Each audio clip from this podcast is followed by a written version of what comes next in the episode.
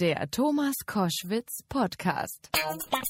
Jetzt mit dem renommierten Fachanwalt für Strafrecht. Und man glaubt, wenn man den im Fernsehen gesehen hat, aha, das ist er also auch, ja. Stefan Lukas, der auch, wie gesagt, als Fernsehdarsteller aus Shows wie Richter Alexander Holt und im Namen der Gerechtigkeit bekannt ist. Der hat schon viele prominente Fälle vertreten, auch ernsthafte und sehr, ja, bedrückende Fälle. Zum Beispiel im NSU-Prozess und bringt jetzt eine, seine Erfahrung als Strafrechtler inzwischen auch auf die Bühne. Das will ich genauer wissen. Stefan Lukas, herzlich willkommen. Ich, ich sage Ihnen herzlich willkommen. Ich freue mich, wieder mal bei Ihnen zu sein, Herr Koschwitz. Sehr, sehr schön. Äh, Anwalt und Kabarettist, geht das zusammen? Es ist eins, finde ich. Aha, okay. Dann jetzt, jetzt bin ich auf die Erklärung neugierig. Also, ähm, ich habe lange Zeit ja ähm, bin ich bei der Gerichtsshow Alexander Holz zum Beispiel aufgetreten und habe dann immer so äh, bei Freunden gesagt, ich brauche kein Hobby. Und mir ist erst später aufgefallen, als wir mit der Sendung aufgehört haben und dann im Namen der Gerechtigkeit gemacht haben, dass in der Pause zwischen den beiden Sendungen mir doch ganz schön was gefehlt hat. Das heißt, zum einen habe ich gemerkt, ich brauche mehr als nur ähm, im Gerichtssaal stehen. Und das Tolle ist doch jetzt, ob ich jetzt ein Buch schreibe, ins Fernsehen gehe, auf die Bühne, ich mache das trotzdem alles immer als Anwalt. Und irgendwie verschmilzt das so. Es schadet nicht, im Gerichtssaal auch ein bisschen mal mal etwas stärker, etwas betonter aufzutreten. Es schadet überhaupt nicht, wenn ich im Fernsehen Anwalt mime, auch wirklich Anwalt zu sein und mich da entsprechend einzubringen. Und irgendwie ist das eine wunderschöne, aufregende Masse, die ich da sozusagen jetzt ähm, für mich gefunden habe. Aber was hat genau gefehlt, als das mit dem Fernsehen weg war? Der, der Auftritt, das wahrgenommen werden, was war, was war weg plötzlich? Herr Koschwitz, ähm, den Auftritt kann ich mir immer irgendwie holen. auch, in, auch im Gerichtssaal. Ich denke mir auch, Ich ja. sage Ihnen tatsächlich, was mir gefehlt hat. Ähm, ich bin mit Leidenschaft jetzt seit 20 Jahren Strafverteidiger. Mir ist aber doch, man wird ja etwas älter und nachdenklicher und mir ist doch in den letzten Jahren sehr bewusst geworden, wie, das klingt jetzt sehr negativ, aber es ist so, wie negativ besetzt doch das ist, was ich da tagsüber so tue und treibe. Mit 27, als ich angefangen hatte, war das erstmal überhaupt aufregend. Endlich hat nicht mehr A den B erschossen, sondern es ging um echte Schicksale, um echte Menschen und ich durfte mich hier einbringen und ich nenne es jetzt wirklich mal so auch helfen. Aber mit der Zeit wird ihnen immer bewusster, die, auch die Schicksale dahinter. Und sie haben, ob es ein Betrugsfall ist, wo jemand auf sein Erspartes gebracht wird, ob es eine Vergewaltigung ist, bei dem es ein, ein Opfer gibt. Es gibt immer Opfer in jedem Prozess, den ich habe, mit echten Schicksalen, mit Menschen dahinter. Und das halte ich aus. Nur nicht 24 Stunden am Tag und, das habe ich herausgefunden, nicht fünf Tage in der Woche. Und wenn ich dann mal einfach in einem Buch meine Leidenschaft zu Papier bringen darf oder auf der Bühne nur Sorge haben muss, ob geklatscht und gelacht wird, Okay. aber ähm, eben es nicht um echte Schicksale geht, das ist schon etwas, was ich sehr, sehr für mich äh, brauche. Das merke ich. Den Ausgleich. Das verstehe ich. Was sehe ich denn als Zuschauer? Ganz viele kommen zu mir und haben doch tatsächlich mit Strafrecht noch keine Probleme gehabt. Und da uns das jeden, aber es kann jeden ereilen, sofort. Man muss ja nur falsch bezichtigt werden, auch sowas passiert. Oder auch richtig bezichtigt werden, weil jedem mal was passieren kann. Die Leute kommen hin und ähm, unbeleckt oder beleckt hören von mir, wie Strafrecht in Deutschland funktioniert. Und das kann man schon sehr launig und auch sehr lustig, den Infotainment sagt man heutzutage, Ja. den Leuten rüberbringen. Na, es gibt ja jetzt so eine Reihe von Kabarettisten, die das machen. Also äh, Hirschhausen ist der Mediziner und der Kabarettist. Äh, Vince Ebert ist der Physiker und der Kabarettist. Jetzt kommen Sie als Rechtsanwalt. Also merken Sie oder nehmen Sie wahr, dass sagen wir mal die, die Damen und Herren, die zu Ihnen ins, in die Bühne oder auf, äh, in den Zuschauerraum kommen, dass die sozusagen diese Mischung zwischen einerseits machen wir es lustig, aber andererseits wollen wir Fakten hören, dass das Interesse dieser Leute zunimmt? Ja, also das ist die echte Erwartungshaltung. Die Leute, die zu mir kommen, die wollen schon lachen, aber sie wollen rausgehen und wenn das Gefühl nicht wäre, Mensch, gelernt habe ich heute Abend auch etwas, Ja. wären die nicht zufrieden. Und sie lernen bei mir auch was, aber nicht im Vorlesungsstil. Aber es gibt auch Passagen bei mir, da wird länger auch mal nicht gelacht, weil ich wirklich was erkläre und ich merke, die Leute sind dabei. Die hören zu und langweilen sich nicht. In einem echten Comedy-Abend würde man nach zwei, drei Minuten ohne Lachen schon sagen, was läuft hier heute falsch. Und das ist nicht die Erwartungshaltung meines Publikums. Dann haben Sie ein Buch geschrieben, da haben wir auch schon mal drüber gesprochen, auch in dieser Sendung. Ähm, da geht es eigentlich darum, dass eigentlich jeder irgendwie kriminell ist, oder? Also zumindest kriminell werden kann. Ja, also wenn ich mir das Spektrum meiner Mandanten angucke, ich habe ich glaube mittlerweile aus jeder Ecke unserer Gesellschaft jemanden schon kennenlernen dürfen. Also alle kommen sie zu mir. Okay. Äh, sagen Sie mal den, den lustigsten, leichtesten und den schwersten Fall. Also der, also der lustigste Fall, sehr oft sind die Fälle ja auch lustig in so, ich, man nennt es glaube ich Subtexte. Mhm. Das heißt, der Fall selbst ist banal, aber wie das Ganze gelaufen ist. Ich hatte einen Mandanten, der ähm, war gut drauf und manchmal vielleicht zu gut drauf, dass er etwas lose sein Mundwerk gehalten hatte und war wegen Beleidigung angeklagt. Und er wollte wissen, was er anziehen soll beim Gerichtsprozess. Und ich habe ihm gesagt, na ja, so, dass du dich darin wohlfühlst, ähm, aber bitte thematisch irgendwo doch bei einer Gerichtsverhandlung sein jetzt. Also es sollte so ein bisschen angemessen sein, dem ganzen Thema, auf das ganze Thema bezogen. Und so kam er dann eben hin, im T-Shirt. Und das ist jetzt kein Witz, das ist echte Leben. Da drauf war ein Schaf abgedruckt, das treu doof guckte. Und darunter ein Wort, Unschuldslamm. So ist er hin und wurde freigesprochen, der Koschwitz. Wie cool. ich weiß nicht, ob es meine Leistung war oder eben dieses T-Shirt oder eine Mischung aus beidem. Sensationell. Aber das, okay, der hat einen komischen Anteil verstanden, offenbar. Ich fand es großartig, weil das war seine Art, tatsächlich sich mit dem Gerichtsprozess auseinanderzusetzen. Er sagte, ich habe nichts gemacht. War das auch so? Oder? Ähm, also der Freispruch könnte das, ähm, das äh, uns mutmaßen lassen. Sie wissen, dass auch ein Freispruch uns selten zu der echten Wahrheit führt. Aber bei einer Beleidigung kann ich ganz gut damit leben, dass der Fall vielleicht nie 100% geklärt ist. Sie haben ähm, äh, ein Buch jetzt in Neuauflage, 2020 wird das erscheinen, auf der Seite des Bösen. Sind Sie auf der Seite des Bösen oder weswegen heißt das Buch so? Für die Leute, die sich wenig äh, mit Strafrecht auseinandersetzen mussten bislang oder es nicht wollten, ist das erstmal das, was alle pauschal so denken. Mensch, der ist da auf der Seite der Bösen. Deswegen habe ich das Buch so genannt, um dann in dem Buch aber doch sehr, sehr ähm, leidenschaftlich den, den, den Lesern zu zeigen, was ist das wirklich für eine Seite, wo bin ich da? Und Aufhänger war für mich, das ging los ab dem ersten Berufstag. Früher war ich noch öfter auf Partys eingeladen, als ich jung war. Und auf den lustigsten Partys hatten die ähm, Partygäste immer diesen ähm, also wirklich sympathischen Drang, mit mir über meinen Beruf reden zu wollen. Wenn sind immer die klassischen Fragen, wie heißt du, äh, wie alt bist du und äh, was machst du beruflich? Und bei beruflich habe ich eben gesagt Strafverteidiger und sofort immer dieselbe Frage. Strafverteidiger, dann hast du ja mit echten Mördern, echten Vergewaltigern zu tun. Wie ist das? Und wie ist das vor allem, wenn so einer sagt, ich hab's gemacht, will aber Freispruch? Und da kann man, wenn die Leute das wollen, stundenlang drüber sprechen. Okay, äh, können Sie es auch in wenigen Sekunden? Also in dem Buch habe ich es auf rund 270 Seiten geschafft. Okay. Ähm, genau genommen, ich probiere es immer so zu erklären. Ähm, wenn Sie jetzt nicht jemanden haben, der mit einer Ideologie mit einer Ideologie Straftaten begeht, der meinetwegen sagt, ich bin ein Ausländerhasser und ähm, deswegen, wer mir vor die Flinte kommt, wird von mir gehauen und geschlagen. Das sind Menschen, die ich im Übrigen auch per se ablehnen würde und mit denen könnte ich nicht zusammenarbeiten. Also eine Ideologie, jemand, der sagt, ich habe was scheinbar Böses getan, finde es aber gut, äh, bitte helfen Sie mir, das geht nicht. Das können Sie nicht vertreten. Wenn jemand was Böses aber tut, aber sagt, helfen Sie mir, dann bin ich da. Und ähm, um es mal so zu erklären, es gibt Menschen, die haben 40 Jahre nichts Böses gemacht. Und dann passiert was. Viele Totschläger, viele Mörder waren ein Leben lang absolut rechtstreu. Sehr, sehr viele Morde entstehen aus der Situation heraus oder auch, auch der Totschlag. Ähm, und diese Menschen, sage ich immer, haben doch viel mehr in ihrem Leben gemacht als nur zu morden. Die haben 40 Jahre andere Sachen gemacht. Die waren vielleicht der Vorsitzende von einem Theaterverein oder ähm, haben drei Kinder und haben die großgezogen. Aus allen ist was geworden. Und das Lustige ist, in Anführungsstrichen, diese Menschen wurden bis zu der Tat auch von ganz vielen Leuten total gemocht. Und jetzt lerne ich den kennen. Weiß zwar, er soll was Böses getan haben, aber das weiß ich ja schon von Berufswegen, dass die fast alle was Böses getan haben sollen. Aber warum soll es mir jetzt so viel schwerer fallen, jemanden, der bis gestern noch der beliebteste in der Firma war, von mir nicht ähm, als Typ erstmal angenommen werden zu können. Und deswegen ist der Umgang mit einem Mörder, mit einem Vergewaltiger viel, viel leichter, als viele glauben, weil ich lerne jemanden kennen, den andere die Jahrzehnte davor auch kennengelernt haben und zu einem großen Teil super auskamen. Ja, Sie sind äh, Strafverteidiger, das heißt also auch bei Ihnen kommen Mörder und Totschläger durchaus im Repertoire vor.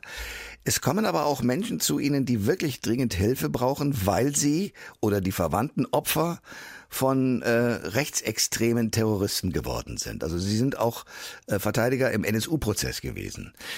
Genau genommen Nebenklägervertreter. Ich hatte da die beiden Kinder des ersten Mordopfers Enver Şimşek vertreten. Okay, und ähm, wie, wie konnten Sie denen helfen? Also ähm, bei dem NSU-Prozess, also wenn Sie Opfer vertreten, ne? Opfer ist so ein bisschen negativ besetzt mittlerweile, wird ja oft so als Schimpfwort benutzt, aber das sind Opfer. Das sind hier Hinterbliebene, die ihren Papa verloren haben und wie sich nach vielen Jahren rausstellte, weil mit, ex, mit rechtsextremen Gedankengut einfach Leute gesagt haben, den wollen wir nicht hier haben, den töten wir. Sie müssen immer rausfinden, was will so ein Opfer von diesem Prozess, was erwartet es. Und viele denken, erste Idee ist einfach nur eine hohe Strafe, Rache. Das ist fast am seltensten der Fall. Sie haben ganz schlimme Mordverfahren, da haben Eltern ihr Kind verloren durch eine ganz, ganz äh, grausame Straftat. Was die meisten Menschen wollen, und so ging es auch den beiden Kindern im NSU-Prozess, Aufklärung. Sie wollen verstehen, warum dieser Mensch das getan hat. Ähm, hier war immer die Frage, warum haben Sie konkret Ihren Papa ausgesucht? Warum musste Ihr Papa sterben? Einmal überhaupt die Idee, warum jemand sagt, ich bringe Menschen mit Migrationshintergrund um. Und wie kamen Sie darauf, den Papa umzubringen? einfach mehr verstehen, was da zu dieser grausamen Tat geführt hat. Die Antworten blieben natürlich zum Großteil aus, aber ähm, ein zweiter Punkt, den wir sehr gut rausarbeiten konnten, das haben ja viele auch mitbekommen, die Opfer im NSU-Prozess sind ja über Jahre eigentlich als Täter gehandelt worden. Nach es, dem Motto, ihr ja. erzählt da irgendwelchen Blödsinn, eigentlich habt ihr Familienfäden. Genau, Familienfäden oder ja. seid in kriminellen Machenschaften genau. drin, ähm, Drogensachen am Hals ähm, oder Schutzgelderpressungen. Das heißt, die Kinder haben über Jahre lang es nicht leicht gemacht bekommen, sich voll hinter ihren Vater zu stellen, weil ihnen eingetrichtert wurde, euer Papa war eigentlich böse. Und das Absurde ist ja, als dann nach ganz langer Zeit, nachdem dieses ähm, Wohnmobil da ähm, letztlich sich die beiden ähm, äh, Mittäter da sich gesprengt hatten, rauskam, was dahinter steckte. Das klingt pervers, aber die Kinder waren fast erstmal erleichtert. Sie erfahren erstmal, unser Papa ist einfach hier scheinbar wahllos Opfer geworden. Er hat nichts Böses getan. Und sie waren bestätigt in dem, was sie immer geglaubt haben. Und in der zweiten Sekunde kommt dann natürlich der schlimme Gedanke, wir sind hier geboren in Deutschland, wir lieben dieses Land, leben hier. Und irgendjemand sagt, wir wollen euch hier nicht und gehen so weit, euren Papa zu ermorden. Also ein ganz schlimmes Wechselbad der Gefühle. Einerseits Erleichterung, andererseits spüren zu müssen, wir sind hier für manche Menschen sowas von nicht willkommen. Und ähm, dass wir das nochmal im Prozess so klarstellen konnten, dass ein Richter ausdrücklich feststellt, Enver Schimschek und die anderen Ermordeten haben nichts falsch gemacht. Das war auch ein ganz hohes Gut, durch einen Richterspruch, durch einen Gerichtsprozess, das nochmal klarzustellen. Und diese undurchsichtige Beate Zschäpe, war mhm. das für die beiden Kinder erhellend, wie die sich verhalten hat im Gericht? Im Positiven wie Negativen, eigentlich im Negativen. Ähm, wenn man ab und zu mal die Nachrichten angeschaltet hat, konnte man sich schon wundern, warum eigentlich da eine Person, die da sitzt, weil sie verantwortlich sein soll für den Mord an zehn Menschen, warum die ständig grinsend und lachend auf der Anklagebank sind, sitzt. Beate Zschäpe saß da und hat da am ersten Tag fast schon putzig, das meine ich jetzt alles ironisch, mit zwei Händen ihren Becher genommen und ihren Kakao geschlürft, hat lächelnd rumgeschaut, hatte sich wunderschön gestylt für den ersten Tag. Also ähm, an ich sage mal, Respektlosigkeit dem, was da angeklagt ist. Sie kann ja gerne mit der Unschuldsvermutung reingehen, das ist ja alles in Ordnung, aber sie weiß, sie soll sich hier verantworten für den Vorwurf, zehn Menschen mitverantwortlich zu sein für den Mord an zehn Menschen. Da muss ich mir überlegen, wie ich auftrete. Und ich sage es jetzt mal, dieses T-Shirt mit dem Unschuldslamm, das war bei dieser Beleidigungssache spaßig, das war in Ordnung. Hier musste man mit einer musste man sich bewusst machen, dass aufgeklärt wird, bin ich hier als Mörderin zu verurteilen oder nicht. Und da sitzen Menschen, die ihre Väter verloren haben. Und das heißt, das war schon für am ersten Prozesstag für meine Mandanten sehr erhellend zu erleben, wie respektlos sie in diesem Gerichtssaal auftritt. Das war einer der vielen Punkte. Das meiste war leider nicht erhellend. Es gibt ein paar rechtsextreme Taten, die einen fassungslos machen. Da wird ähm, ein Regierungspräsident in Kassel von einem offenbar rechtsextrem orientierten Terroristen einfach erschossen auf seiner Terrasse. Da werden in Halle ähm, ja, Menschen umgebracht, einfach weil sie sozusagen äh, nicht zu, dem, zu der richtigen Bevölkerung gehören aus Sicht derer. Und es sind in diesem Fall Menschen gewesen, die ja ähm, völlig unschuldig und unbeteiligt waren. Und die Menschen, die, um die es eigentlich ging, ging, waren glücklicherweise in einer verschlossenen Synagoge beim Gebet und wurden glücklicherweise überhaupt nicht angegriffen. Ich habe damals gesagt, da ist eine rote Linie übertreten worden. Jetzt, ab diesem Anschlag in Halle, müssen Jüdinnen und Juden wieder Sorge haben, in Deutschland überhaupt leben zu können. Haben Sie als Anwalt den Eindruck, dieser Rechtsterrorismus nimmt zu? ich bin da immer ganz also um es gleich mal zu sagen, ich sehe das mit ganz großer Sorge, dass ich bei allem, was ich jetzt sage, gar nicht missverstanden werden kann. Das ist, sorgt mich total und ähm, es macht mich auch völlig wütend und fassungslos. Ähm, ich habe immer noch ein bisschen Sorge davor zu sagen, ob etwas zunimmt oder abnimmt. Wir haben das ja auch bei, die, bei der Situation zum Beispiel Missbrauch von Kindern. Da weiß man aus ganz vielen Erhebungen, dass einfach heute ganz anders auch darüber berichtet wird. Viel engmaschiger über, auch über Fälle, die früher ohne Internet dann einfach bei einer Viertelstunde Tagesschau damals oder auch heute, um alle Sendungen zu nennen, untergegangen sind. Und heute ist einfach viel mehr Platz, über alles zu berichten. Und dadurch entsteht oft der Eindruck, unser Rechtssystem sei völlig ohnmächtig. Ähm, weil trotz der vielen Berichterstattung aber auch nicht gesagt wird, woran es zum Beispiel liegt, dass jemand freigesprochen wird. Nicht, weil wir die Gesetze nicht haben, sondern weil es in Deutschland eben sehr viele Gesetze gibt, die auch sagen, jemand darf nicht verurteilt werden, wenn die Beweislage nicht reicht. Ich kann deswegen tatsächlich, ähm, ich habe da längst nicht alle Erhebungen gelesen, einfach nicht sagen, ob da etwas zunimmt oder abnimmt. Aber um es mal deutlich zu sagen, jeder Einzelne, jede einzige Person, die so denkt, sprich einen Hass auf einen gewissen Teil der Bevölkerung mit sich trägt und bereit ist, mit Gewalt zu handeln, ist einer zu viel. Von daher ist mir die Statistik fast egal. Ich schaue eher danach, wie wird damit umgegangen. Und mit einem gewissen Glücksgefühl sehe ich, dass gerade auch im Fernsehen, in den Medien hochkritisch und ganz klar mit einer klaren Haltung hier gesprochen wird. Ich habe aber jeden Tag aufs neue Angst, dass das mal kippen kann, wenn die Prozente nicht nur im Osten, sondern insgesamt steigen könnten und es irgendwann leichter wird, ähm, die Dinge hinzunehmen als etwas, was eben immer wieder passiert. Ich sage es mal ganz deutlich, wenn in der Ehe der Ehemann das erste Mal seine Frau schlägt, dann ist eine Grenze überschritten, die dazu führen wird, einfach jetzt auch statistisch, dass das danach noch öfter passieren wird. Gewisse Dinge dürfen gar nicht zugelassen werden. Und wir sind in einem Bereich, wo ich momentan bei vielen Diskussionen Angst habe, dass die Gruppe derer, die sagen, na ja, aber ein bisschen muss man die ja auch verstehen, dass sie größer werden könnte. Wir hatten das schon Anfang der 90er, als damals ähm, diverse Heime im Osten gebrannt hatten und da Menschen klatschend daneben gestanden haben, also applaudiert haben. Und da haben erste Leute wirklich gesagt, auch Menschen, von denen man eine, eine klarere Haltung erwarten würde. Man muss die, die da geklatscht haben, doch auch verstehen. Diese zugereisten Leute mit Migrationshintergrund haben wohl auch an den Supermarkt gepinkelt und deswegen kann man es doch irgendwo verstehen. Nix kann man verstehen. Selbstjustiz ist verboten und Gesinnungen sind sowieso einfach nur flach und arm und ich kann nur hoffen, dass sich da ähm, noch klarer in Zukunft positioniert wird in der Politik, in der Gesellschaft und bitte nicht im Gegenteil, es kippt und wir uns beeindrucken lassen, nur weil, eine, weil gewisse Parteien Prozente sammeln, dass wir sagen, langsam müssen wir anfangen, mit denen zu kooperieren. Das sind so Ängste, die ich habe und wie gesagt, jeder Einzelne, der hier mit einem Ausländerhass sich äußert, so denkt und das auch noch auslebt, macht mich einfach nur traurig und wütend. Vielen Dank für diese klaren Sätze. Ein letztes, als Sie angefangen haben mit Ihrem Beruf und ihn jetzt ja ein paar Jahre machen.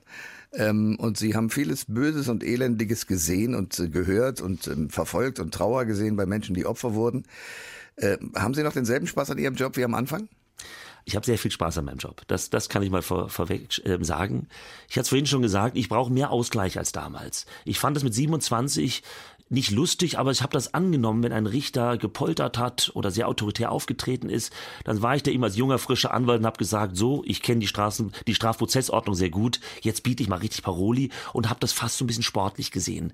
Diesen sportlichen Gedanken habe ich nicht mehr ganz so. Ich finde es heute Missstände in Gerichtssälen belasten mich heute mehr als früher, tatsächlich. Und Machtspiele, die es viel mehr gibt, als die Menschen glauben, dass ein Staatsanwalt, ein Richter, aber vielleicht auch der Verteidiger hier und da ähm, seine Position ein bisschen ausnutzt ähm, und ähm, den, die, die anderen Prozessorgane spüren lässt, hier bin ich jetzt am Zug.